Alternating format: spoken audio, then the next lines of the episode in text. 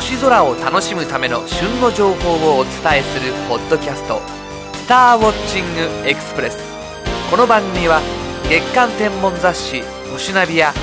天文シミュレーションソフトウェア「ステラナビゲータ」でおなじみの株式会社アストロアーツがお送りします。さて遅ればせながら明けましておめでとうございます。お正月はどう過ごされたでしょうか？私は山梨県の忍野八海というところに出かけ新春から富士山を拝んできました。天気もとても良くてうんやはり一富士二鷹三なすびと思える素晴らしい眺めでした。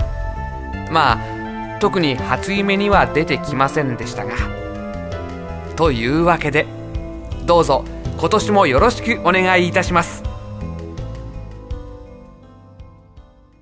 今週の星空情報。太陽系の一番内側をめぐる惑星水星が1月22日に太陽の東側に最も離れる東方最大理覚になり夕方の西の空で見やすくなります。水星の明るさはマイナス0.6等空気の透明度が高い冬の時期なのでその姿を見つけることがきっとできるはずです。太陽の沈んだ位置などを目印にしてぜひ探してみましょう。宵の彗星を見るためには日が昇っているうちに地平線近くまで見通せる場所を見つけておきます。街中ではビルの屋上や展望台で観察するのもいいでしょう。彗星は明るさだけを見ればとても明るい星です。しかし地平線に近い上に空は沈んだばかりの太陽の薄明かりに照らされているので肉眼で見つけるには透明な空気と慣れが必要です。できれば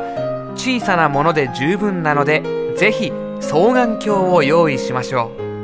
う。でも間違って太陽を見ないように注意してくださいね。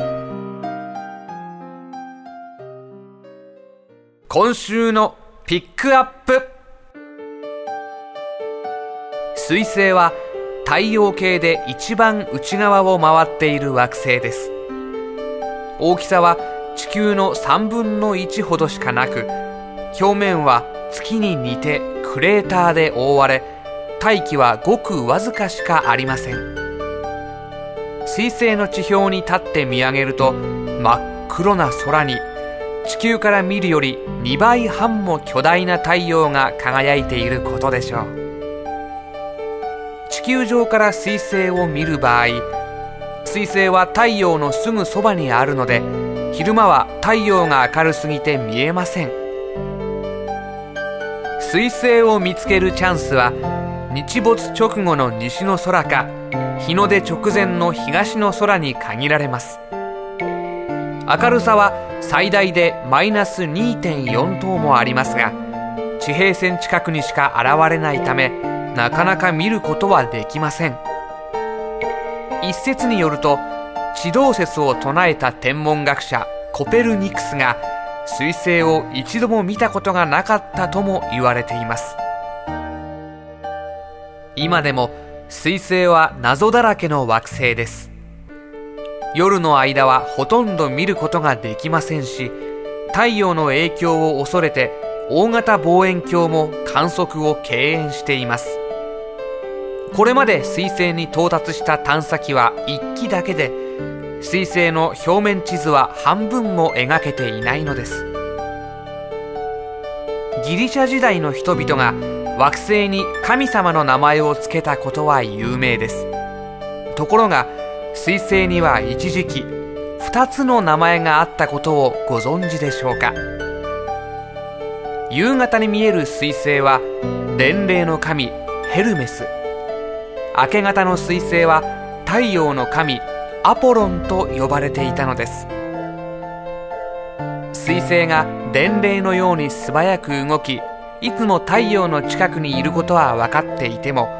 2つの惑星が同じ天体だと気づかなかったということはそれだけ観察するチャンスが少なかったということなのかもしれませんね。もしも肉眼で彗星を見ることができたらそれはとても貴重な体験になるでしょう。